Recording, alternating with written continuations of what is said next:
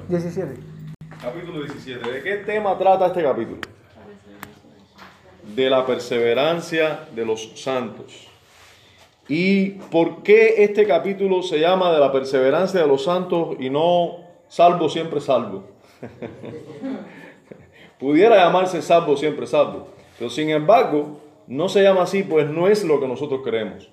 Nosotros creemos que los santos, o sea, aquellos que Dios ha santificado por la obra regeneradora de su espíritu, aquellos que Dios primero escogió antes de la fundación del mundo, pero que los escogió en Cristo Jesús y que les aplicó toda la obra de Cristo.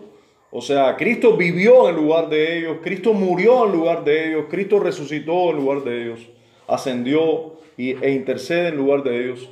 Esa obra completa se las aplicó a estas, a estas personas. Esos son santos. Ellos no viven en pecados. Ellos han sido totalmente cambiados, regenerados.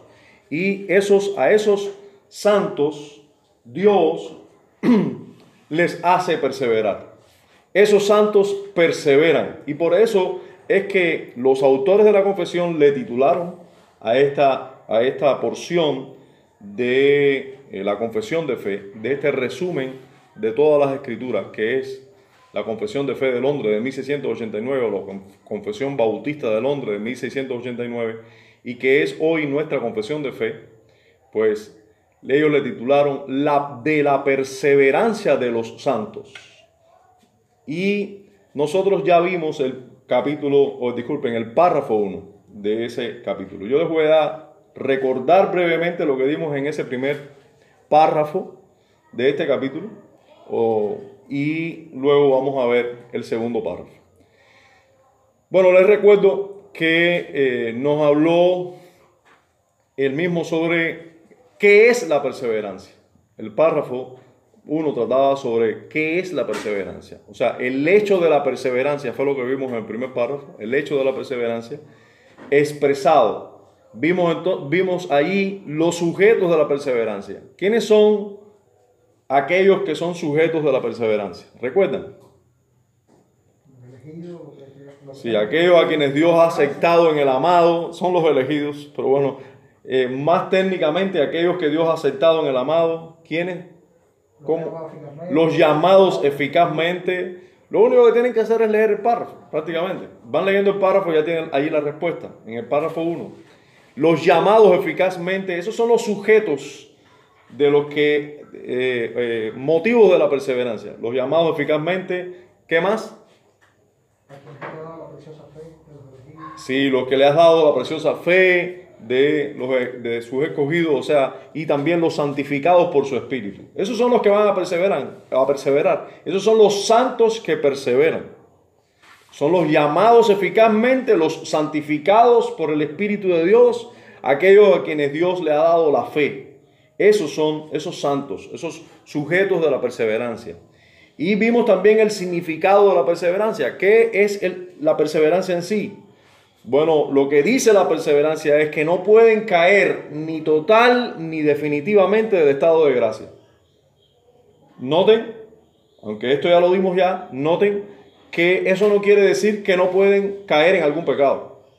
No, de hecho, nosotros sabemos que todos los santos incluso aquellos que han sido llamados, que han sido regenerados, que son que el Espíritu habita en ellos y que han sido y que están siendo santificados por el Espíritu, no quiere decir que no tengan pecado, que no cometan algunos pecados. Ahora, su vida no es una vida de pecado. La vida de ellos es totalmente distinta a la vida que tenían antes de ser regenerados. La vida de ellos no es una vida totalmente pura y santa, pero tampoco es una vida definida por el pecado. No viven practicando el pecado. Ellos pudieran caer y podemos hay muchos ejemplos bíblicos, además de muchos ejemplos de la vida cotidiana, pero bueno, para que sean de mayor peso para nosotros, pues en la vida cotidiana tú no sabes si es cristiano o no es cristiano, pero en, en las escrituras sí, y en las escrituras tenemos como por ejemplo el ejemplo clásico de David, como un hombre que tenía un, con un corazón regenerado, un corazón conforme al corazón de Dios, vamos a ver cómo David pudo cometer un pecado tan grave como el de llevar a una mujer que no era suya a su lecho.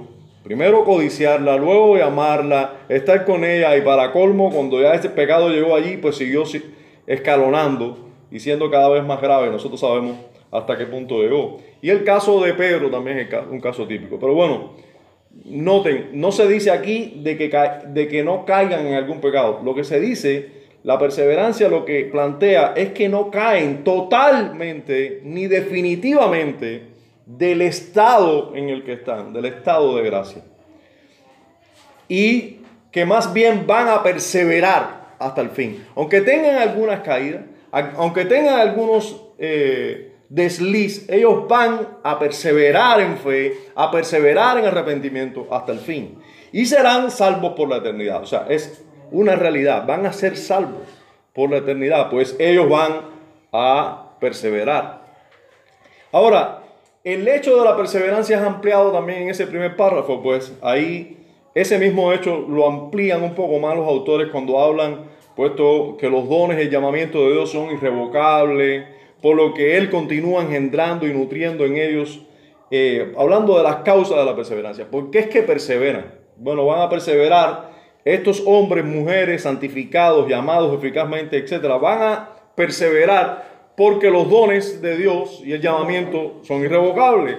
Porque Él continúa, fíjense, Dios continúa engendrando y nutriendo en ellos la fe, el arrepentimiento, el amor, el gozo, la esperanza y todas las virtudes del Espíritu eh, para inmortalidad. O sea, Dios va a seguir haciendo que todas estas cosas eh, sigan en ellos y ellos por lo tanto van a seguir teniendo fe, van a seguir arrepintiéndose, van a perseverar. Y, y también vimos los obstáculos de la perseverancia. ¿Cuáles son esos obstáculos? Silencio sepulcral. ¿eh? La incredulidad, sí. ¿Qué otro, qué otro obstáculo? Las tentaciones de Satanás y antes de esas, las muchas tormentas e inundaciones, exactamente. Las muchas tormentas e inundaciones. Los que no están contentando dirán, ¿de dónde sacan ellos eso? Del párrafo, o tienen delante. El párrafo, el primer párrafo de ahí, de, ese capítulo. Sí, hay muchos obstáculos, pueden venir muchas tormentas e inundaciones hablando espiritualmente. Puede haber un, podemos decir un ataque o un tiempo o, puede venir incredulidad en cierta manera. Y por supuesto tentaciones de Satanás, hablan ellos. Y por último vimos las, las seguridades de la perseverancia. ¿Cuáles son esas seguridades? Dios sigue siendo el mismo. Exacto, Dios sigue siendo el mismo. Por lo tanto, eh, Él va a seguir obrando en nosotros o en los salvos. ¿Qué más? Serán guardados por el poder de Dios. ¿Qué más? Están esculpidos en la mano de Dios, todos los hijos de Él están esculpidos en la mano de Dios y porque sus nombres están escritos ¿dónde? En el libro de la vida, ¿desde cuándo? Desde toda la eternidad. Exacto, entonces por eso hay seguridad en la perseverancia. Bueno, habiendo visto el hecho de la perseverancia expresado, que fue lo que vimos en el primer párrafo, estamos listos para ver los fundamentos sobre los que se sostiene esa perseverancia. Ya vimos eh, realmente casi siempre en la confesión encontramos un primer párrafo que define ampliamente lo que es el tema que se va a tratar, en este caso de la perseverancia de los santos, y se define ampliamente. Ahora vamos a ver, vamos a ir por partes de la perseverancia que son importantes resaltar. Y hoy vamos a ver los fundamentos sobre los que se sostiene la perseverancia. ¿Sobre qué fundamentos se sostiene esa perseverancia que un poco fueron vistos ya en el primer párrafo, un poco, pero no eh, a fondo. Vamos a ver si la perseverancia depende de Dios o de los hombres. Si es la perseverancia de los santos, ¿de quién depende? pues si lo estoy diciendo que es de los santos. Bueno, yo, porque ustedes son buenos estudiantes, saben que depende de Dios, pero pudiéramos pensar que depende de los hombres, pues es la perseverancia de los, de los santos. Depende de la perseverancia en alguna medida del libre albedrío. No. Disculpen, voy a atender un momentico. ¿Por qué puedo atender el celular? Porque estamos en un estudio bíblico, no en el culto. Dime, Dubi. Sí, mi hermano, estamos dando la clase como apagamos aquí con las linternas de los celulares. Sí, claro que tenemos, tenemos la esperanza de que venga pronto porque se fue a las 6 de la tarde y le están quitando 3 horas. Bueno, ok, mi hermano. Dale, no, no, no, no hay problema. Dale. Es Dubiel que sabía que. Ahora, eh, vamos a ver entonces, yo les preguntaba si ustedes creen que en alguna medida depende del libre albedrío. Para nada. No, para nada. El libre Ya. albedrío lo único que hace es pegar y pegar y pegar y llevar hasta en cierta manera, en cierta manera, en cierta manera, hermano. El libre albedrío del hombre no regenerado. Ajá. Pero el libre albedrío de los santos, Sí. ¿qué pasa? Es No tanta eso, no tanta eso. La perseverancia de los santos no depende del libro albedrío. Eso está bien, hasta ahí está bien. Bien, entonces vamos a ver los fundamentos de la perseverancia. Vamos a leer el párrafo. A ver, ¿alguno de ustedes con esa luz que tiene ahí pudiera leerlo? Párrafo 2. El párrafo 2, ¿sí? A ver, déjame un momentico. Sí. Un, solo un detalle. Todos tienen confesión. Allá, ustedes tienen una. Eh, ustedes tienen una aquí. Ahí en ese banco, Giovanni, ¿tú no tienes? ¿Tú tienes una? Ah, perfecto. El único que no tiene allá. Ven para acá con tu mamá, que tu mamá tiene una, una confesión. Oye, tú no me oyes. Ven para acá con tu mamá, compadre. Que tu mamá tiene una confesión.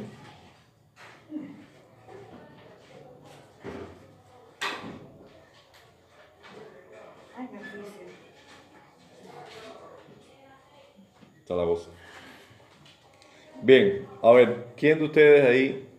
¿Cuál Porque yo no voy a decirle a Jonathan que lea, ¿no? que no se asuste. es? Sí, Yane, dale, lee. Esta perseverancia de los santos depende no de su propio libre albedrío, sino de la inmutabilidad del decreto de elección Sí, que fluye del amor libre e inmutable de Dios el Padre, sobre la base de la eficacia de los méritos y la inter- intercesión de Jesucristo y la unión con Él.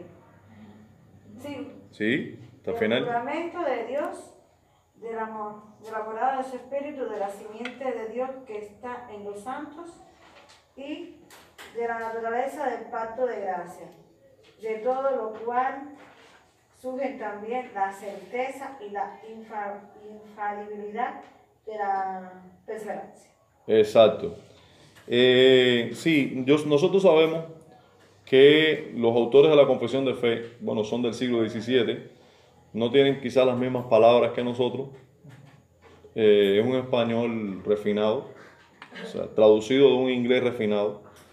Y quizás hay palabras como decreto, inmutabilidad, bueno, inmutable nuevamente, etcétera, pero que son un poco novedosas para nosotros, infalibilidad, pero creo que son palabras que cuando usted las oiga, dos o tres veces ya va a lidiar con ellas muy bien.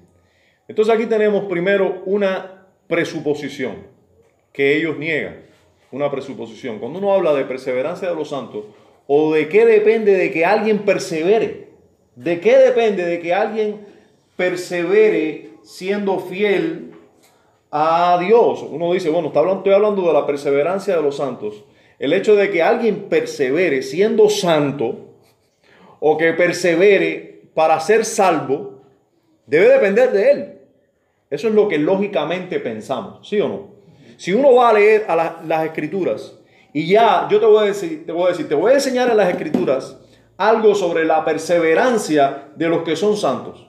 Ya inmediatamente tú vas a pensar, bueno, de seguro va a hablarme ahí de la valentía, de todo el esfuerzo, de toda la voluntad que, que hay que tener para ser santos y para perseverar siendo santos. Seguro, ya yo voy precondicionado a esto. Sin embargo, miren cómo comienzan los autores de la confesión. Esta perseverancia de los santos depende no, que yo le pondría ahí, no depende de su propio libre albedrío. Dios nos dio un libre albedrío, ¿sí o no? Sí. Ustedes saben que nuestra confesión de fe tiene un capítulo que se llama del libre albedrío. ¿Qué capítulo es ese?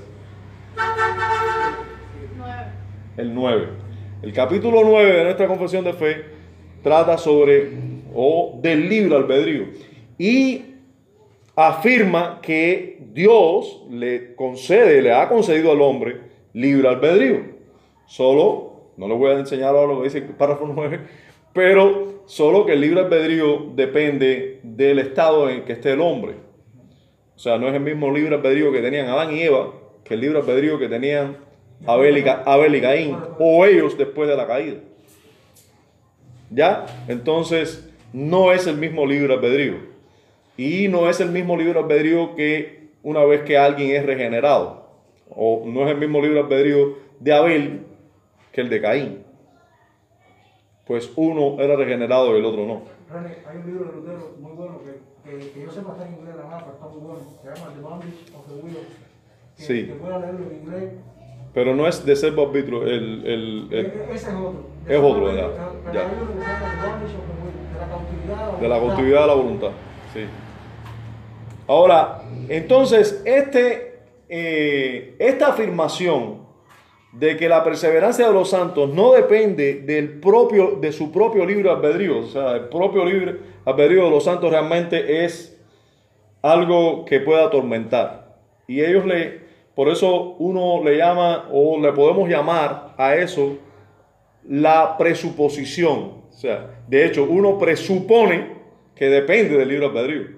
Porque si es de la, se está hablando de la perseverancia mía, de la perseverancia de los santos, pero sin embargo, los autores de la confesión, que lo que hicieron fue ir a las escrituras, a buscar respuestas en las escrituras, no presuponer nada, sino que la escritura me diga la verdad. Y yo voy a obedecer lo que ella me diga, aunque no lo entienda, o aunque tenga que esforzarme para entenderlo, porque sí se entiende. Pero cuando ellos fueron a las escrituras, resulta que las escrituras lo que le respondió fue que no depende del libro albedrío, del hombre. Entonces, veremos si es verdad que es así. Vamos a ver, vamos a ver a los textos de las escrituras que ellos nos, nos señalan, para ver si realmente no depende la perseverancia de los santos del libro albedrío, o sí. Eh, vamos a ver, a ver, eh, yo les pudiera leer lo que dice nuestra confesión de fe del libro albedrío. ¿Les parece bien? Un momento, rápido. No, no quería perder tiempo en eso, pero bueno, se lo voy a decir. ¿Qué dice la confesión de fe? Dice, Dios ha dotado la voluntad del hombre de una libertad natural y de poder para actuar con propia elección. Eso lo dice nuestra confesión también que no es forzada ni determinada a hacer bien o mal por ninguna necesidad de la naturaleza. O sea, no hay nada externo que me obligue a mí a hacer nada. Dios nos ha dado un- un- una voluntad libre, realmente. Eso es lo que dice nuestra confesión de fe.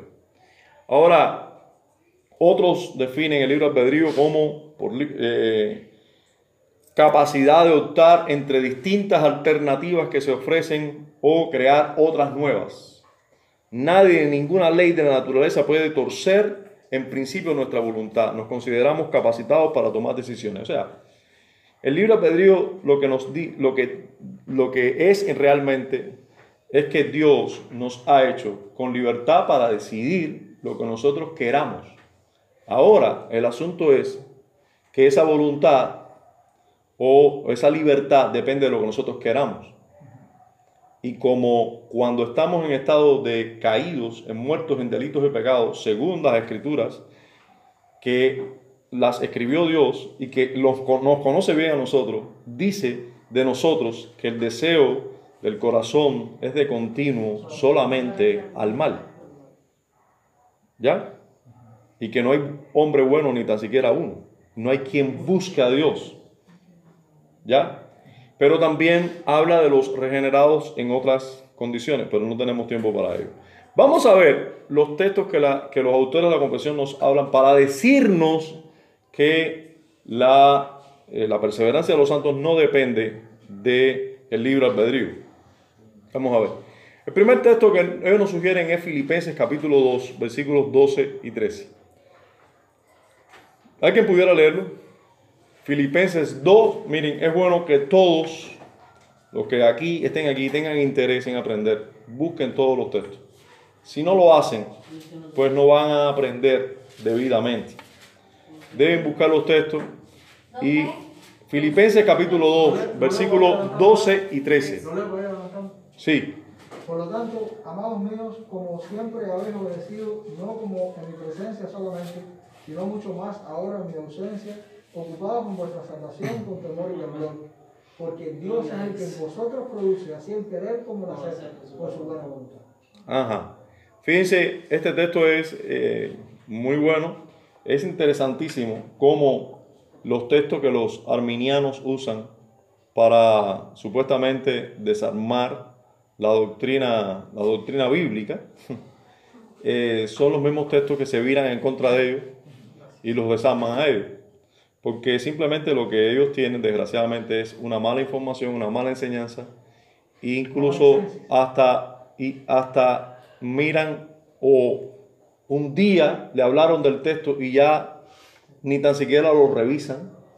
Porque muchas veces tú te vas a encontrar una persona, incluso un creyente arminiano, diciéndote, no, porque la Biblia dice, cuida tu salvación con temor y temblor. Es este el texto que están citando. Pero es que aquí no dice, cuida tu salvación con temor y temblor. Aquí dice, ocupados en vuestra salvación con temor y temblor. Ocupados. Pero vamos a ver, porque es que, miren, primero Pablo está diciendo, amados míos, como siempre habéis obedecido, ustedes son, empezando, Pablo le está hablando a cristianos, ¿verdad? A cristianos. Sí, porque les dice amados míos y porque además es la carta de Pablo a la iglesia en Filipo, o sea, eran cristianos. Él les dice, amados míos, dice, como siempre habéis obedecido, ustedes son obedientes, ustedes no son desobedientes, ustedes no son, así no habla Pablo de las personas no cristianas. Sí, a aquellos les dice di- hijos de desobediencia, le dice impíos, le dice no aman a Dios, no buscan a Dios. A estos le dice, como ustedes siempre habéis obedecido, no como en mi presencia solamente, sino mucho más ahora en mi ausencia. Yo no estoy con ustedes, pero ustedes siempre han obedecido en mi presencia. Ahora en mi ausencia, ocúpense en vuestra salvación con temor y temblor. Ocúpense. O sea, sigan sirviendo, sigan eh, amándose unos a otros, sigan eh, exhortándose unos a otros, sigan adorando a Dios, ocúpense en vuestra salvación. Pero Pablo dice con temor y temblor. Y entonces ahora cuando nosotros nos preguntamos, ¿y por qué con temor y temblor? ¿Será porque se pierde la salvación? Si no se ocupan así, ¿será que ellos pierden la salvación? Por eso es que le, le- dice temor y temblor. Eso es lo que nos decían a nosotros cuando éramos arminianos. Que con temor y temblor porque se perdía. Sin embargo, si nosotros seguimos leyendo, nos damos cuenta que no tiene nada que ver con eso. De hecho, es lo contrario. ¿Por qué tienen que tener temor y temblor al ocuparse de la salvación? Porque Dios es el que en vosotros produce así el querer como el hacer por su buena voluntad.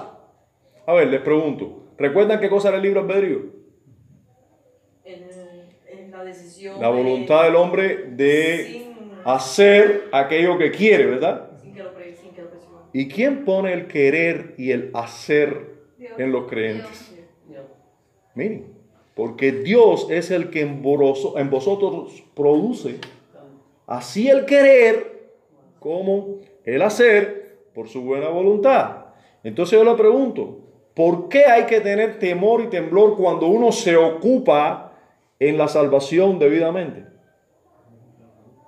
Porque hay que Porque tener es el que, porque es el que por el temor. produce tanto el querer como el hacer por su buena voluntad. Sí, pero ¿por qué tengo que tener temor y temblor? Porque debemos temerle a Dios, ¿no? Porque Dios es Él el que pone en nosotros el querer como el hacer tenemos que tener ese temor Miren, hermano, a ver, a ver.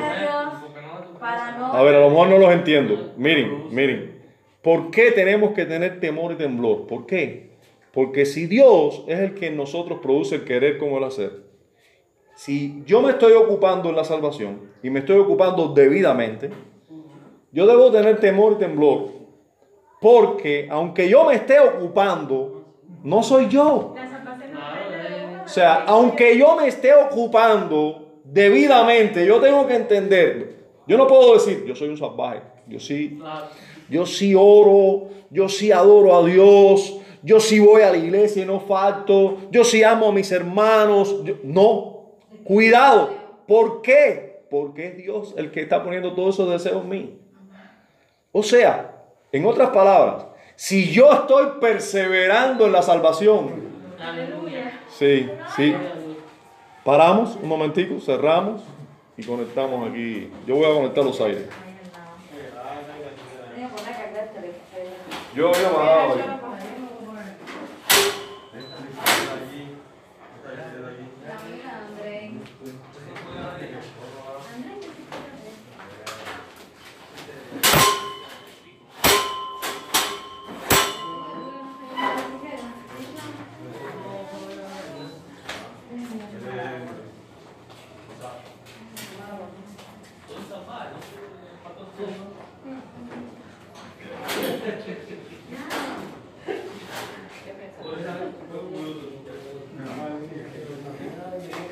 Eh, no, vale, no tiene la, la laptop aquí, si no podíamos poner, poner el video. Es un poco de la. Un.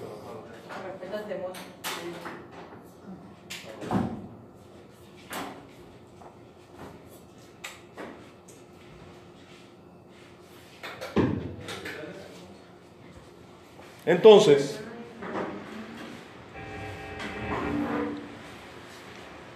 entonces el temor que nosotros debemos tener es de no enorgullecernos. El temor que no debemos tener es de no querernos llevar la gloria para nosotros. Eso es lo que, lo que Pablo está, está diciendo. Ocúpense, pero con temor y temblor. ¿Por qué? Porque es Dios el que en ustedes está produciendo tanto el querer como el hacer. Si ustedes están logrando ocuparse de la salvación, tengan temor. Porque el hecho de que ustedes inmediatamente comiencen a darse gloria a ustedes mismos, eso va a ocurrir inmediatamente. Eso va a ocurrir inmediatamente. Por eso tú te encuentras en iglesias que son legalistas, que constantemente, no, hay que orar, hay que... Y hermano, a ver, hay que orar. Lo que, lo que digo es que toda la gloria o todo depende del hombre. O sea, no le dan un margen a que es Dios el que realmente eh, nos preserva.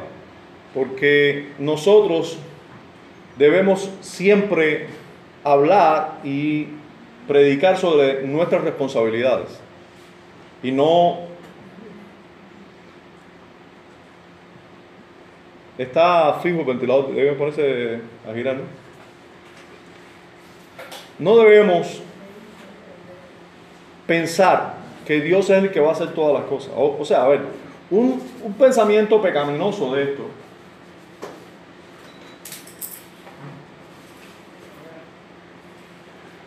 Nosotros somos, ustedes saben que el ser humano es especialista fabricando pecados. Si en una cosa somos buenos es en el pecado. Y aún los creyentes tienen que cuidarse, los creyentes tienen que, cuidarse. Porque tienden a decir, bueno, eh, Dios va a poner en mí el querer como el hacer. Yo me voy a quedar en mi casa tranquilito. Yo no tengo que esforzarme por orar. Yo no tengo que esforzarme por amar a un hermano. Ni esforzarme por amar a mi esposa. Ni esforzarme por someterme a mi esposo. Ni esforzarme por nada. Porque Dios va a poner en mí querer como hacer. No. No es así. De hecho, ese no es el orden del verso. El verso es, Pablo llama a la conciencia de ellos y les dice, ocúpense. Como mismo cuando yo estaba presente, ahora ausente, ocúpense. Ahora, una vez que se ocupen, háganlo con, con temor y temblor. Porque es Dios realmente, cuando ustedes se ocupan, el que pone en, ustedes tanto el querer como el hacer por su buena voluntad. Hermano, nosotros tenemos que saber, y esto es difícil de entender, Dios no anula la responsabilidad humana. Dios no anula tu libre albedrío. No, Dios usa tu libre albedrío.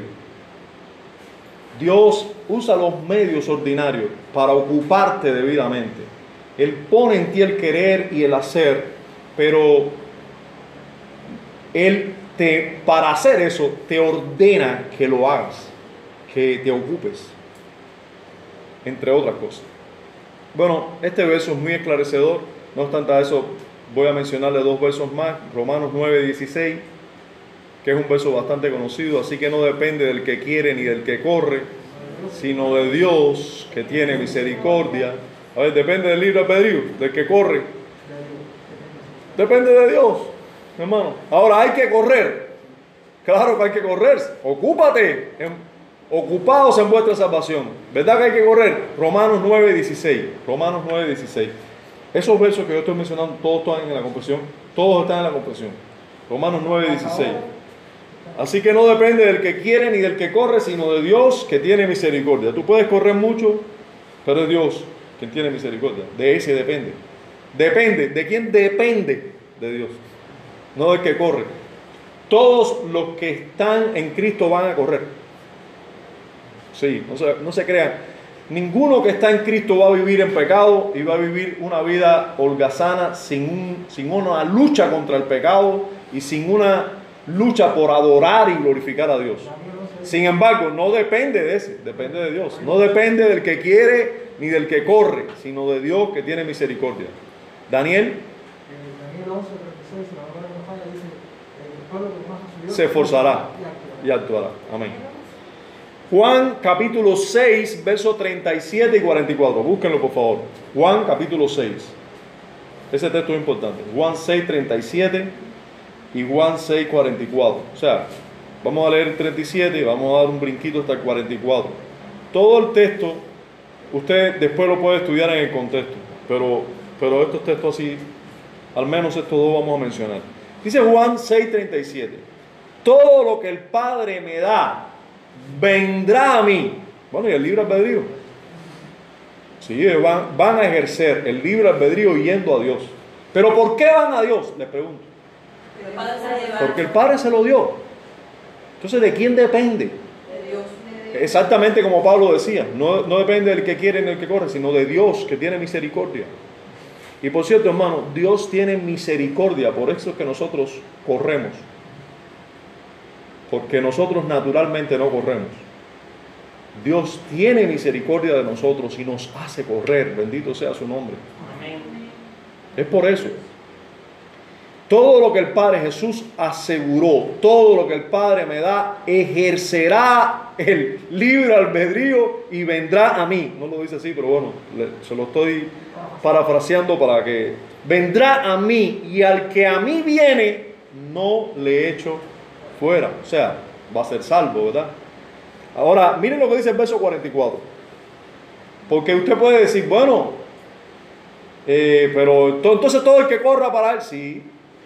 Todo el que ejerza el libre albedrío va y vaya a él, sí. Pero miren lo que dice el verso 44. Ninguno puede venir a mí si el Padre que me envió no le trajere. Y yo le resucitaré en el día postrero. Hermano, ¿quiénes son los que van a ir a él? Hermano, ahora es muy importante porque nosotros estamos hablando de perseverancia de los santos. O sea, estamos hablando de ya salvos que van a perseverar siendo salvos. Ahora, este verso se puede ver como solo para alcanzar la salvación. ¿Sí o no? O sea, el que viene a Cristo, ese es porque el Padre lo atrae. Sí, hermanos, pero recuerden, el camino de los ya salvos es un constante ir a Cristo, seguir yendo a Cristo. O sea, esos van a seguir, los verdaderos creyentes van a seguir yendo a Cristo constantemente, van a seguir, de hecho, ¿en qué van a perseverar? En fe y en arrepentimiento. O sea, van a perseverar creyendo en Cristo y yendo a Él. O sea, el Padre los va a seguir atrayendo a Cristo. Pues el Espíritu de Dios está en ellos. Y va a estar orando. Si una vez vino el Espíritu y ya fuimos, ya de ahí para adelante vamos a seguir. Lo que, lo que hemos visto, personas como, disculpe que mencione nombre, como Joel, quizás como lo mismo Ayané, como Natacha, eh, y como Noelsi que nos visita hoy, que estuvimos o que hemos estado tiempo en una iglesia y hemos visto personas llegar e irse y estar en el mundo pecando un tiempo, aunque hayan sido pastores, porque hasta tenemos esas, o sea, con el título de pastor, el que haya sido pastor ya eso es otra cosa, con el título de pastor, eso no los hace verdaderos cristianos. Nosotros no sabemos lo que pasó o no pasó en una persona internamente. Usted puede decir, bueno, pero es que hizo tal cosa. Bueno, yo les puedo decir o, o les puedo recordar, en este caso, a ustedes que ahora mencioné aquí, lo que dijo Jesús. Que un día, en aquel día, algunos le dirán, Señor, pero en tu nombre echamos fuera demonios, en tu nombre profetizamos, en tu nombre. ¿Y qué le dijo Jesús? Hace, hacedora maldad, nunca os conocí. Os conocí. Y hermanos, y a los salvos, Él los conoce, ¿sí o no? A los que antes conoció, a estos también predestinó, a estos llamó, a estos justificó. O sea, a los verdaderos hijos de Dios, a los verdaderos regenerados, nacidos de nuevo, esos son conocidos por Él. Y esos son los que el Padre atrae a Él y por eso es que van a Él. De lo contrario, ninguno, ninguno de nosotros fuera a Cristo si el Padre no nos atrajera a Cristo. Todos si alguno está aquí y está en Cristo, tiene que darle muchas gracias a Dios de que el Padre nos atrajo a Cristo. Porque de lo contrario no podíamos ir a Cristo. Nosotros estábamos en nuestros pecados y nos iba muy bien con nuestros pecados. Si nos fue mal, fue gracias a Él. Si nos fue mal, fue porque Él nos estaba llamando, nos estaba atrayendo. Nosotros estábamos muertos en delitos y pecados. Sí. Bien, con esos tres textos ellos dan por sentado que no depende del libro albedrío. Podemos seguir buscando en la Biblia, hay más Biblia para demostrar eso, pero con esos tres son suficientes. Vamos a ver ahora la identidad o verdadera esencia de, recuerden que estamos viendo en el párrafo total, estamos viendo el tema del fundamento de la perseverancia. Entonces vamos a ver la verdadera esencia del fundamento en lo que se fundamenta la perseverancia de los santos. Entonces, vamos a ver primero que ellos dicen, los autores de la confesión, dicen que depende de la inmutabilidad, inmutabilidad del decreto. Cuando ellos dicen ahí en el párrafo, dice, sino de la inmutabilidad del decreto de elección que fluye del amor libre e inmutable de Dios el Padre. O sea, ellos dicen que la perseverancia de los santos depende no del libro albedrío, primero dicen el no, y ahora dicen el, de dónde sí depende. ¿De qué depende esa eh, perseverancia? De la inmutabilidad, que eso quiere decir que no muta, que no cambia, que no cambia, del decreto de la elección.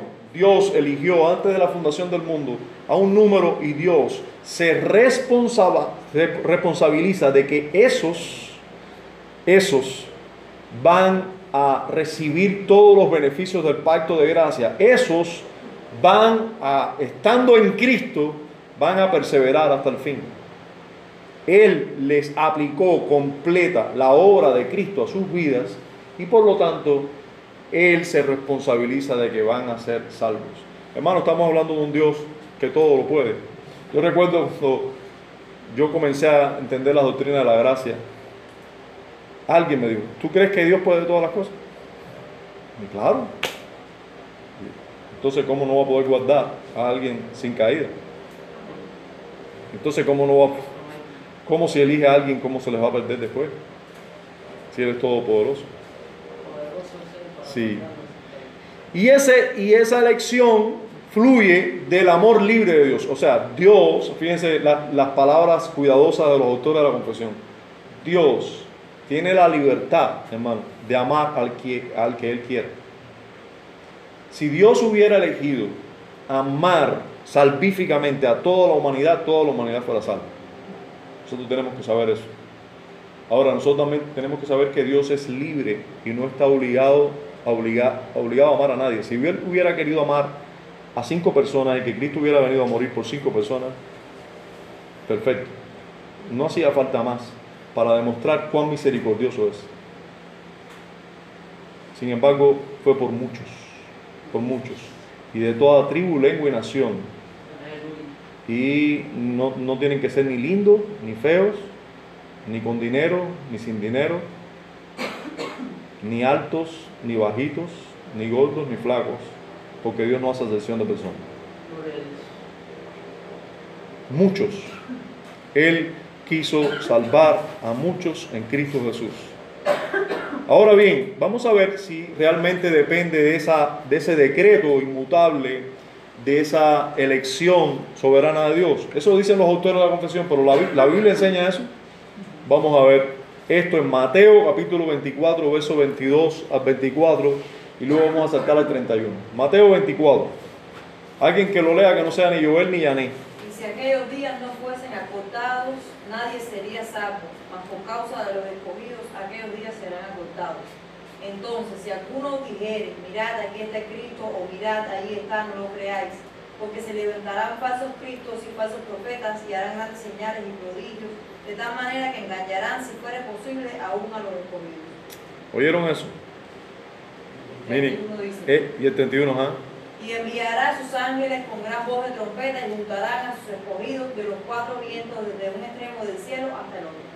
A ver, ¿somos nosotros los, eh, los que creemos en la doctrina de la gracia, los que nos llaman calvinistas, los que hablamos de escogidos, o es la Biblia la que habla de escogidos? La Biblia habla de escogidos.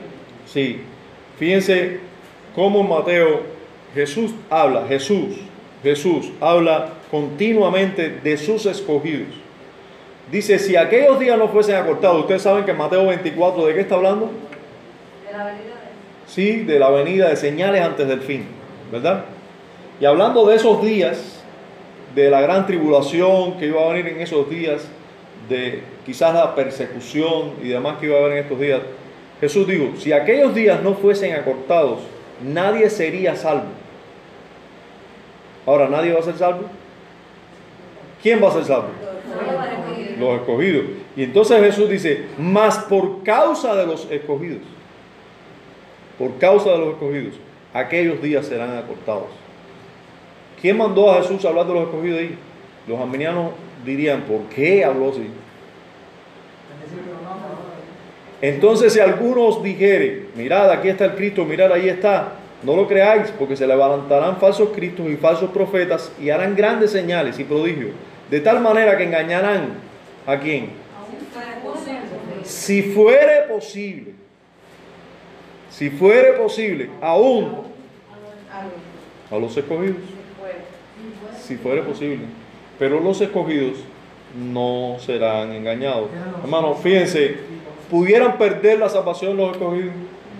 Bueno, dice Jesús que hasta los días van a ser acortados la tribulación por causa de que ellos no se pierdan. Pero además, los falsos maestros los engañarán y perderán la salvación. Tampoco. Los falsos maestros no los van a engañar. Casi, casi lo engañan, pero es que no pueden engañarlo. Si, si fuera posible engañar a los escogidos, lo engañarían, pero es que no es posible.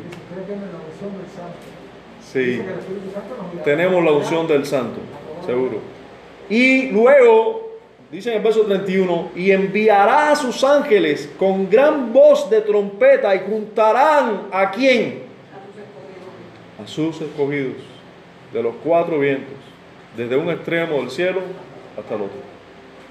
No se perderá ninguno. De los cuatro vientos los recogerán. Es una obra de Dios. Es una obra de Dios. Romanos 8:30. Ahorita lo mencionamos, ¿verdad? Palabra de Dios, no palabra nuestra. 8:30. Y a los que predestinó, a estos también llamó, y a los que llamó, a estos también justificó, o sea, salvó, les aplicó la justicia de Cristo, los justificó, y a los que justificó, a estos también los glorificó. Eso es salvación. O sea, esta cadena, que llamada por mucho la cadena de oro de la salvación, nos dice que la obra completa está en Dios y que depende de, ese primer eslabón, esa elección. Eso es lo que están diciendo los autores de la confesión. La, la- que los santos perseveren depende de ese decreto eterno de Dios. Porque a los mismos que Él predestinó son los mismos que después son glorificados. Son los mismos que Él va a llamar a su tiempo, son los mismos que Él va a salvar a su tiempo, pues le va a aplicar la obra de Cristo. Ellos van a creer, por supuesto. Ellos van a arrepentirse, por supuesto. Ellos van a volverse de sus pecados. Ellos de hecho van a ser regenerados. Pero aquí hablándonos de la obra de Dios, los mismos que son ya predestinados son los mismos que son glorificados después. Depende de eso, no depende de otra cosa. Todo lo que hay entre esto y esto es cosas humanas, pero que Dios está por encima de eso. Dios está por encima de eso. Nuevamente, Efesios capítulo 1, versículos 3 al 11. ¿Por qué digo nuevamente? Porque es que sale a relucir este texto. Vez tras vez, recuerdan eh, seguro la, anécdota del- de este texto leído por mí en un seminario, ¿no? Que, los, que había, había hermanos minarios que me decían, pero no lea, no lea eso, lea bajito, lea bajito. Yo decía, pero mi hermano, yo lo que estoy haciendo es leyendo la Biblia. Yo no estoy haciendo otra cosa, ¿qué pasa? Les preocupaba lo que decía el texto que, este- que tenemos delante. Efesios 1, versículos 3 al 11, voy a leerlo yo mismo. Desde el 3 hasta el 11. Dice, bendito sea el Dios y Padre de nuestro Señor Jesucristo. Fíjense quién es el que es exaltado aquí. Que nos bendijo con toda bendición espiritual en los, en los lugares celestiales en Cristo. Según nos escogió en Él, o sea, en Cristo. ¿Cuándo? antes de la fundación del mundo, para que fuésemos, ¿qué cosa? Santos y sin mancha delante de Él, en amor, habiéndonos qué? Predestinados, una vez más, para, que, para ser adoptados hijos suyos por medio de Jesucristo, según el puro afecto de su voluntad. Y vamos a saltar hasta el verso 11 ahora. El verso 11 dice, en él asimismo tuvimos herencia, habiendo sido predestinados conforme al propósito del que hace todas las cosas según el designio o el deseo de su voluntad. Él hace todas las cosas por su voluntad. Hermano, si, si todo dependiera de nuestro libro albedrío, mira, Dios estuviera ahí arriba en puro nervio. ¿Qué pasará? ¿Qué hará fulano? Ay, ¿qué hará ciclano? ¿Usted se imagina un Dios así? Hermano, Dios ha decretado todas las cosas, todas las cosas. Y no es que nosotros seamos robosos, no, es que la sabiduría y el poder de Dios es tal que lo que tú hagas con tu libre albedrío ha sido decretado por Él.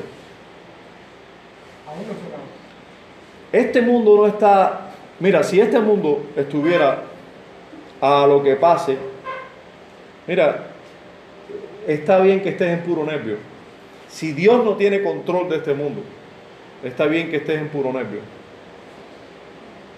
Ahora mismo aquí nosotros deberíamos estar en puro nervio, porque, no sé, cualquiera puede venir aquí asesinarnos. Y pudiera pasar, pero es que si pasa, nosotros podemos estar seguros que es algo que Dios ha decretado para bien de su nombre, para bien de nosotros. No tenemos por qué estar desesperados. Dios tiene control total de todas nuestras acciones, porque es que fueron decretadas. Entonces cuando yo lo hago, pastor, y cuando yo peco, entonces también, también son parte del decreto. No es que tú no, no es que tú no seas responsable. No, no, no, no. Tú eres responsable, pero Dios lo decretó. Y para bien, para bien de su nombre y para bien de tu alma también. Aún el pecado, sí. Como el pecado. No, Él no es autor del pecado, Él no te fuerza a hacerlo, lo haces tú. Pero es que ahí donde está el poder y la sabiduría de Dios que para nosotros es insondable. Que aún así Dios lo decretó y seguro. Y, y por, eso, por eso Pablo podía decir que a los que aman a Dios todas las cosas le ayudan a bien. ¿Cómo puede Dios hacer eso? No, no, Dios lo hace. Bien, hermano. Habiendo visto ya en qué se sustenta, ¿verdad? El, eh, o una de las cosas en las que se sustenta, en, en qué se sustenta el, no en el libro albedrío, sino En la inmutabilidad en, del decreto, en la inmutabilidad del decreto de la elección de Dios, pero también, también en la eficacia de la obra de quién? De Cristo. Sí, hermano. Porque recuerden que Dios no eligió, Dios no dijo, a ver, yo elijo a Giovanni, sí, a Pedro no. A Janet sí y a otra persona no. No. Exacto. La palabra clave aquí es la que dijo Joel. ¿La vieron? No lo dije otra vez. ¿Cuál? Tú sí lo viste. En Cristo. Hermano. Sí. En Cristo. Es la palabra clave. Dios no eligió a uno para que se salvara porque le caía bien y a otro, como le caía mal, no lo salvó. No, no, no. Dios a personas aborrecibles para Él todos, porque todos, todos nosotros éramos aborrecibles para Dios. Éramos hijos de ira, lo mismo que los demás. A todos esos hijos de ira, de todos ellos, Él dijo, voy a amar a estos, pero para amarlos yo tengo que matar a mi propio hijo. Mi propio hijo tiene que morir en lugar de ellos. O sea, es en Cristo que fueron elegidos. La, Cristo tuvo que hacer algo en lugar de ellos para que ellos fueran salvos. Cristo tuvo que venir y en lugar de ellos vivir una vida justa en lugar de ellos, porque ellos tenían todos una vida impía, injusta, pecaminosa, digno, digna de ira. Tuvo que vivir una vida justa en lugar de ellos. Tuvo que morir siendo inocente en lugar de ellos, llevando las culpas de ellos. Y luego tuvo que resucitar para que esa obra fuera aplicada a ellos. Y ascender y aún está intercediendo por ellos. Entonces, recuerden, depende del decreto de la elección, pero que, recuerden que ese decreto de elección es en Cristo y que gracias y en que se sostiene también la perseverancia de hoy de todos los que están en Cristo, en la eficacia de esa obra de Cristo. Esa obra fue completa y perfecta. Por eso los autores de la confesión dicen, sobre la base de la eficacia de los méritos y la intercesión hoy de Jesucristo y la unión que nosotros tenemos con Él. Pues todos los verdaderos cristianos estamos inseparablemente unidos a Cristo. Hermano, cuando Cristo nació, estábamos nosotros naciendo con Él. Cuando Cristo vivió, Él estaba viviendo por nosotros. Él estaba viviendo por ti y por mí, los que somos salvos. Cuando Cristo murió, Él estaba muriendo en nuestro lugar, por mí, por ti. Allí Él estaba ocupando nuestro lugar. Por eso es que todos los pecados de los cristianos fueron ya, ya pagados. Por eso es que ningún cristiano verdadero puede ir al infierno. Porque ¿cómo lo van a llevar al infierno si no hay, no hay deudas? Cristo ya pagó por todos los pecados. Cuando nosotros vemos eso en la Biblia, nosotros pensamos, o un arminiano piensa, que es de los pecados que nosotros cometimos en el pasado. No, es todos los pecados. Nunca dice en un texto esos los pecados pasados. No, dice los pecados, por todos los pecados nuestros murió Ahora, no son por todos los pecados de todos los seres humanos, no son por todos los que están en Cristo. Por eso tú ves tanto en el Nuevo Testamento esa frase, sobre todo en Pablo, en Cristo. Nosotros estamos inseparablemente unidos a Él. Fíjense lo que dice el verso 4 de Efesios 1. Efesios capítulo 1, verso 4.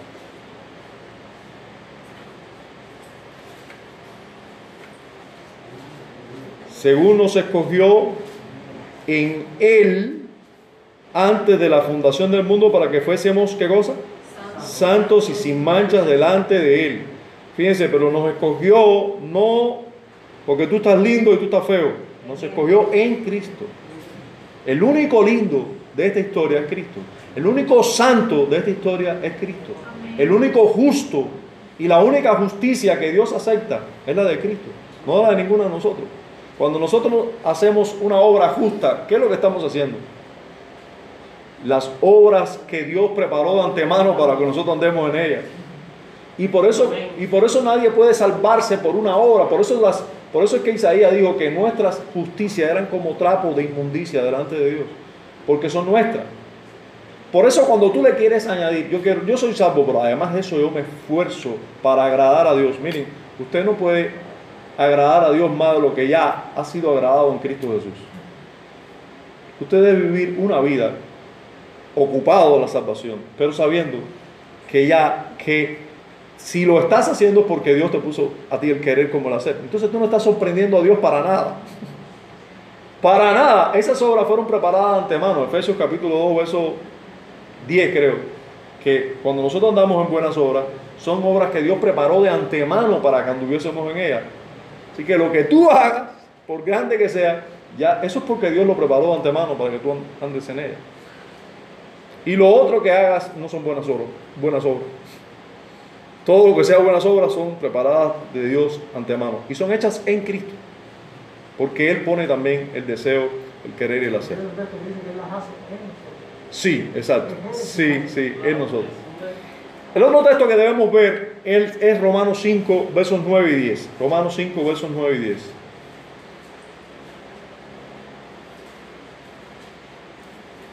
Es interesante, muy interesante este texto. Dice, pues mucho más, está diciendo Pablo, mucho más estando ya justificados en su sangre. Imagínate, está hablando con cristianos. Ya hemos sido justificados en la sangre de Cristo, en la muerte sustitutoria de Cristo. Por Él seremos salvos de la ira. Fíjense, no vamos a ser salvos de la ira, o sea, no vamos a ser salvos ya en la eternidad por nuestros libros albedríos, sino por Él. Por Él. Pero por la obra de Él es que nosotros somos salvos de la ira. Porque si siendo enemigos, sigue diciendo el verso 10, fuimos reconciliados con Dios por la muerte de su Hijo cuando éramos impíos. Mucho más, ahora estando reconciliados ya con Él, seremos salvos por su vida.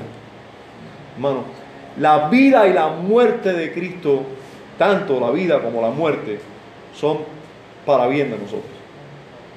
Y, es- y esa obra completa, tanto su vida perfecta, sin pecado, que es la que es puesta a nuestra cuenta. Recuerden, ahí hay un hecho de sustitución. Nuestra vida pecaminosa, Él la llevó en la cruz. Su vida justa nos la da a nosotros. Por eso nos puede declarar justos. Por eso a nosotros se nos llama santos y se nos llama justos. Porque se nos mira en Cristo. Ya, entonces, de esta manera, nosotros podemos ver cómo por la obra de Cristo, tanto su muerte como su vida, la obra completa, nosotros vamos a ser salvos, nosotros podemos estar seguros de la perseverancia. Romanos 8, 31. A ver, un poquito más adelante ahí. Romanos 8, 31. Vamos a leer hasta el 34. Dice, ¿qué pues diremos a esto? Si Dios es por nosotros, ¿quién contra nosotros? El que no escatimone a su propio Hijo, sino que lo entregó por quién?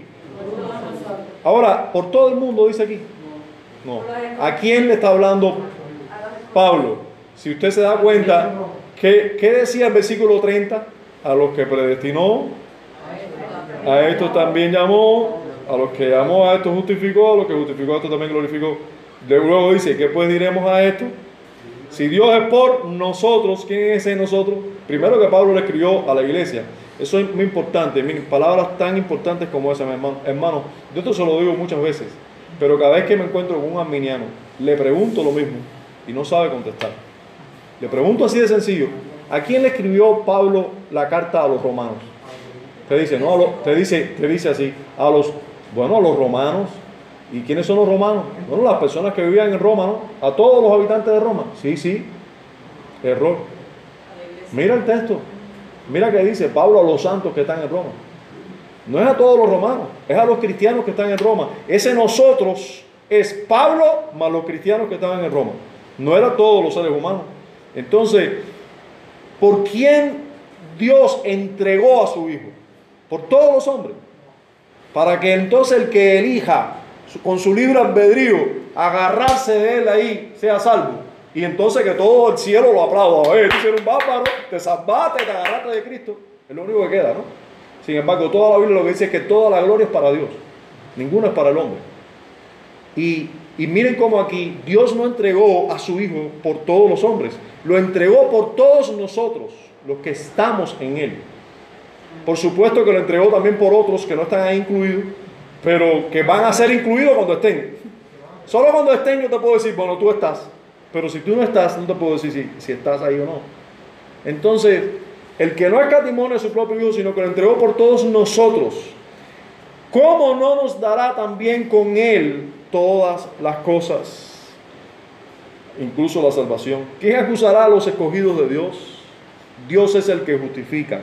¿Quién es el que condenará? Cristo es el que murió. Más aún, el que también resucitó, el que además está a la diestra de Dios, el que también intercede por nosotros. Hermanos, ustedes se imaginan que alguien, ustedes se imaginan que alguien que Dios haya elegido desde, la, desde antes de la fundación del mundo, lo escribió en el libro de la vida desde antes de la fundación del mundo. A su tiempo le aplicó la obra de Cristo, o sea, Cristo en su lugar vino el mismo Hijo de Dios para vivir en lugar de Él, morir en lugar de Él, resucitar en lugar de Él, ascender en lugar de Él, interceder por Él todos los días, darle su Espíritu Santo cuando le aplicó la obra, le cambió el corazón, lo regeneró, lo resucitó entre los muertos, lo hizo ver, estaba ciego, lo hizo ver, lo resucitó entre los muertos, le dio su Espíritu. Ahora intercede día a día, pero además su Espíritu está con Él y le aplicó toda la obra justificándolo de todos sus pecados, los pecados pasados, presentes y futuros, y se pierde al infierno. No tiene ningún sentido. De hecho, bueno, es, es contrario a toda lógica y contrario, por supuesto, a lo que enseña la Escritura. La obra eficaz de Cristo nos hace a nosotros estar seguros, porque es que no depende de nosotros, es como Martín Lutero decía, que nosotros repetimos esa frase casi que vez tras vez, ¿no? Pues muy acorde. Cuando me miro a mí, veo imposible salvarme, pero cuando miro a Cristo, veo imposible perderme. Si usted mira a su propia perseverancia o a su propio esfuerzo, a veces lo que ve solo es debilidad. ¿Qué trabajo me ha costado orar hoy? ¿Qué, qué trabajo pensar en otros hermanos y amarlos y preocuparme por ellos? ¿Qué trabajo? Soy un desastre. Pero cuando miramos a Cristo y su obra, es completo, completamente distinto. Su obra es perfecta, es completa, es perfecta. Juan capítulo 14, vers- versículo 19. Todavía un poco y el mundo no me verá más, pero vosotros me veréis porque yo vivo, vosotros también viviréis. Eso es una aseveración, hermano, no de nosotros, de Cristo. ¿Verdad? Todavía un poco y el mundo no me verá más, pero vosotros me veréis. Cristo lo asegura. No Cristo sabía que los hombres que lo seguían eran débiles, ¿sí o no? Claro, lo sabía muy bien. Y yo sé que ustedes son débiles, pero porque yo vivo, vosotros también viviréis. Juan 10, 28 y 29, estos son textos más conocidos, ¿no? Juan 10, 28 y 29. Y yo les doy vida eterna, les doy, no les voy a dar, no, les doy vida eterna. Y no perecerán jamás, ni nadie las arrebatará de mi mano. Mi Padre que me las dio es mayor que todos y nadie las puede arrebatar de la mano de mi Padre. ¿Qué más hace falta? Estamos sostenidos por las manos de Dios. Están en las manos de Dios. Usted ve aquí que Cristo dice, no, pero estas ovejas, las ovejas son frágiles, las ovejas se pierden con facilidad. Si dependiera de las ovejas, no se salvara ninguna. Depende del pastor de las ovejas, no de las ovejas. Ahora, el asunto es que, no, que ya no sean cabritos. El asunto es que sean ovejas. Pero a sus ovejas, esas ovejas oyen su voz y lo siguen, los que son ovejas. Los cabritos no oyen su voz ni lo siguen. Pero las ovejas oyen su voz y lo siguen. Y mi Padre, que es mayor de todos, me, la- me las dio y nadie las quitará de su Padre. El otro fundamento es la seguridad del juramento de Dios. Esta parte la vamos a pasar por arriba. Dios ha jurado. Sí, hay varios textos. En Hebreos 6, sobre todo, hay varios textos donde Dios jura, hermano, Dios jura que la obra de Él y la salvación es un hecho. Y Dios interpone juramento. Imagínense Dios jurando cuando todos debemos jurar poniendo, a Dios como testigo, como fin de un discurso. Imagínense Dios jurando. Bueno, vamos a- a leer ese, ese texto al menos, el de Hebreos 6. Dice Hebreos 6, 16 al 20, escúchalo. Porque los hombres ciertamente juran por uno mayor que ellos, y para ellos el fin de toda con- controversia es el juramento para confirmación. Por lo cual, queriendo Dios mostrar más abundantemente a los herederos de la promesa, escuchen, queriendo, mira lo que Dios quiso mostrar, por lo cual queriendo Dios mostrar más abundantemente a los herederos de la promesa la inmutabilidad de su consejo, o sea, cuando Dios dice, voy a hacerlo, lo voy a hacer, interpuso juramento, o sea, Dios juró para que eso va a ser, va a ser, para que por dos cosas inmutables, en las cuales es imposible que Dios mienta, es imposible que Dios mienta, pero además tengamos un fortísimo consuelo. Hay dos cosas inmutables. El, exacto, Dios no va a mentir y si ha prometido algo lo va a cumplir, pero encima de eso, te, va- no te basta con eso, te voy a decir que Dios además juró, interpuso juramento. Entonces dice, tengamos un fortísimo consuelo los que hemos acudido para asirnos de la esperanza puesta delante de nosotros. O sea, no, no todo el mundo, sino los que hemos acudido para asirnos de la, de la esperanza puesta delante de nosotros, la cual tenemos como segura y firme ancla del alma y que penetra hasta, hasta dentro del velo donde Jesús entró por nosotros como precursor, hecho sumo sacerdote para siempre según el orden de Melquisedec. Vamos a leer solo ese texto, hablando del juramento de Dios, que es otro de los fundamentos, de los pilares de la perseverancia. Otro pilar es la perpetuidad de la morada del Espíritu. Sí, hermanos, si el Espíritu de Dios mora en nosotros perpetuamente, entonces, los autores de la confesión dicen, de la morada, depende de la morada de, de su espíritu, de la simiente de Dios que está en ellos. La semilla o simiente de Dios está en nosotros y permanece en nosotros. ¿Quién es el ungido de Jehová aquí? A ver. Cristo. Una buena respuesta. ¿Quién más es el ungido de Jehová aquí? ¿Eh? ¿Quién? Con el Espíritu somos, eh, son ungidos o es ungido el ungido. ¿Quién es el ungido de Jehová aquí? ¿Quién? Los santos, pero que bajito. Todos los, nosotros somos ungidos. Nosotros todos tenemos la unción del santo. Todos. ¿Cuántos han estado en una iglesia que han dicho que el ungido es el pastor? Y ponen al pastor como si fuera el rey, el rey, el rey. Oye, no, cuidado, porque mira, mira a Saúl, mira a David, no- nunca hizo nada contra Saúl, cuidado, porque era el ungido de Jehová. Y el pastor es el ungido. ¿De dónde sacaron eso? Son son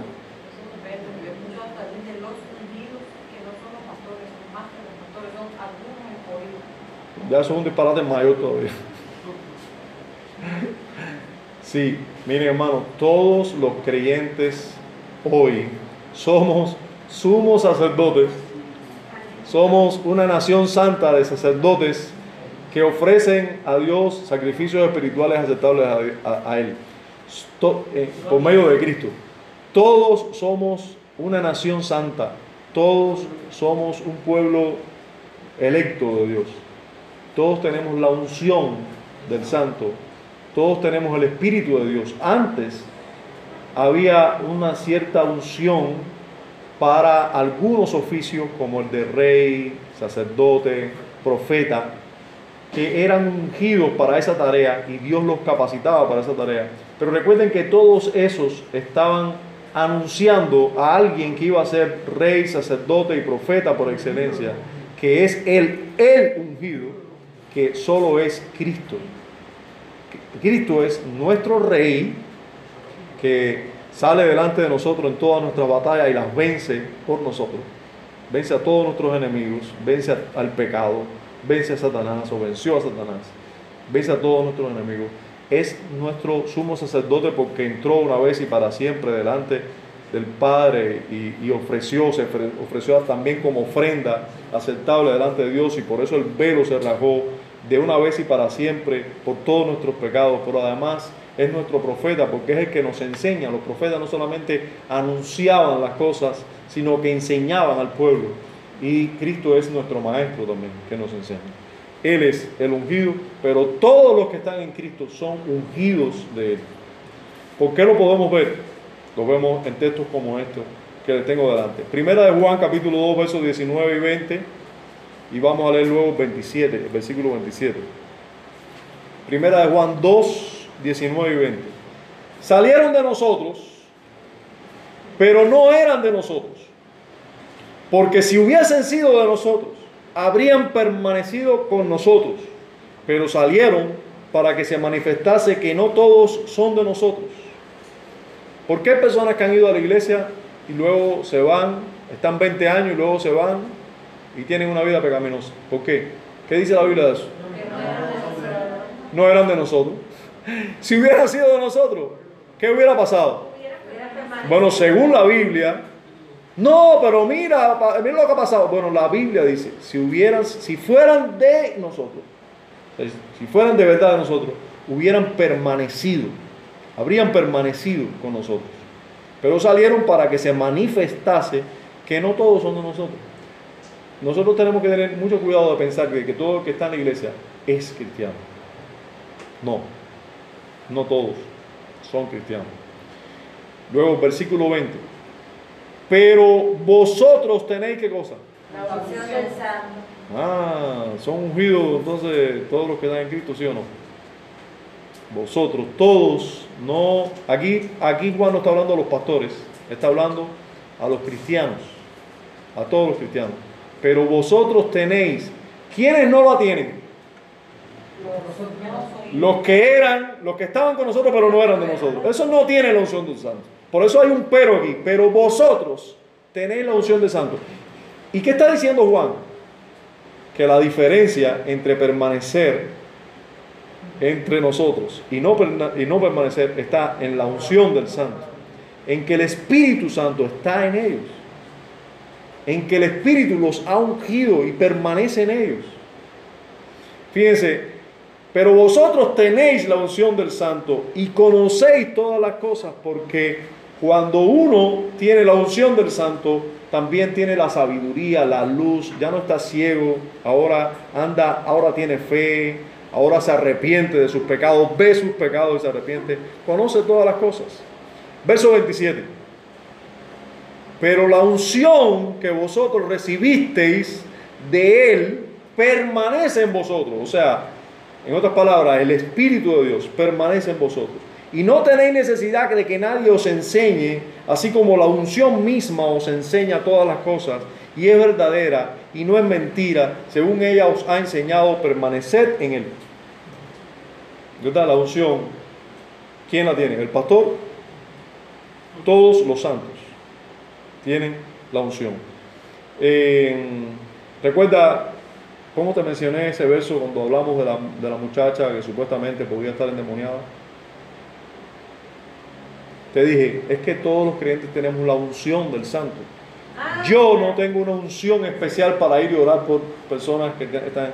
Todos tenemos la. Ahora, por supuesto, si tú, si, si no es lo mismo un creyente maduro que conozca toda la verdad de Dios y esté seguro de la verdad de Dios, esté seguro de quién es Satanás y la posición de Satanás ahora mismo, etcétera. Bueno, por supuesto que no es lo mismo la fe de un creyente inmaduro o inconstante que la fe de un creyente maduro y que persevera más o que tiene una vida más santificada, podemos decir, por la obra de Dios en él. Pero todos, realmente los verdaderos creyentes, tenemos la unción del Santo. ¿Entiendes? Dice primera de Juan 3, 9, ahí mismo, pero en el capítulo 3, versículo 9. Todo aquel que es nacido de Dios no practica el pecado. ¿Por qué? ¿Por qué? La simiente de Dios permanece en él y no puede pecar porque es nacido de Dios. ¿Eso quiere decir que nunca peca? No, porque en el capítulo 1 de esta misma carta dice que el que dice que no tiene pecado es a Dios mentiroso. La verdad no está en él. Pero, ¿qué diferencia hay entre no pecar y no practicar el pecado? Bueno, en este caso, la diferencia es que no es lo mismo que el creyente tenga algunos pecados y algunas debilidades en las que cae con alguna frecuencia que una vida de practicar el pecado constantemente sin arrepentimiento y que es tan constante que se hace visible, que no son pecados ni tan siquiera que puede conocer la persona que está al lado tuyo, no, que todo el mundo lo sabe. No vive, no vive pecando, no vive, el verdadero creyente vive peleando contra el pecado, vive luchando contra el pecado. El mal que más, pero el, el no creyente vive gozándose con el pecado. Entonces, pero ¿por qué es que no practica el pecado? Porque es que la simiente de Dios, la semilla de Dios, miren, el Espíritu de Dios está en ti y en, ellos y permanece en ellos. Primera de Juan 5, 4 y 18 dice, ahí mismo, capítulo 5, verso 4, dice, porque todo lo que es nacido de Dios, una vez más, recuerden, nacido del Espíritu, vence al mundo. Y esta es la victoria que ha vencido el mundo. ¿Que ¿Cuál es? Nuestra fe. Eh, todos esos tienen fe. ¿Y la fe qué cosa es? Un don de Dios. ¿Y qué más es? Sí, pero ¿qué cosa? ¿De dónde sale la fe? Ah, un fruto de quién? del Espíritu. del Espíritu. O sea, todos los seres humanos tienen una fe natural, pero una fe, la fe salvadora, la fe que se pone su, toda su confianza en Dios, es una fe que es fruto de tener el Espíritu en nosotros. Bueno, recuerden, nosotros no creímos y luego vino el Espíritu. No, nosotros creímos porque vino el Espíritu sobre nosotros. Nosotros fuimos regenerados primero y después tuvimos fe y arrepentimiento. Aunque esto es un poco difícil de, verlo así, que primero que después, pero, pero realmente ocurrió así. Cuando si podemos, para nosotros entenderlo, para hablar de orden, para ¿qué tú tienes que hacer primero? Resucitar y después creer o creer y, y después resucitar. Un muerto no puede creer. Entonces primero hay que resucitar y después creer. Y ese es el asunto, que nosotros no estábamos enfermos, nosotros estábamos muertos en nuestro delito y pecado. Recuerden lo que dice Efesios 2, 1, que Él nos dio vida cuando estábamos muertos en nuestros delitos y pecados. Él nos dio vida cuando estábamos muertos en los delitos y pecados. Hermano, voy a, eh, vamos a saltar un, unos versos que teníamos ahí.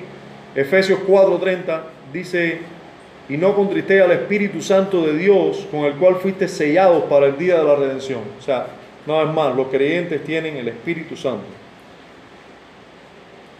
Y por último, por último, o sea, es una, de las garantías de la perseverancia es la permanencia del Espíritu Santo en la vida del creyente, por todos esos textos que ya les vimos, más Efesios 4:30, más otros que hay ahí, que los pueden estudiar después.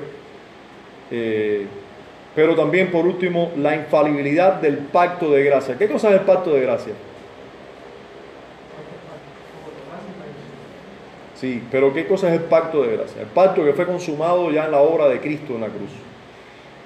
Ese pacto es infalible. A ver, el, el pacto de gracia fue consumado en la cruz, pero es, comprende todos los pactos. Comprende el pacto de redención, comprende eh, todo la historia eh, pactual, lo comprende el pacto de gracia, en el cual Dios es eh, el autor, Cristo es el mediador de ese pacto. Ese pacto que es infalible, que no se equivoca, ha decretado que todos los que están en Cristo se van a salvar. Y entonces, ¿de qué depende? ¿De- ¿Del libre albedrío? No, del pacto de gracia, del Espíritu Santo, del decreto de Dios, de todo lo que hemos estudiado. El pacto de gracia lo podemos ver como, por ejemplo, resumido en Jeremías 31, versos 33 y 34, y vamos a terminar con eso. Jeremías 31, versos 33 al 34. Dice así, Jeremías, teniendo una luz larga y hablando de parte de Dios, por supuesto, dijo, pero este es el pacto que haré con la casa de Israel después de aquellos días.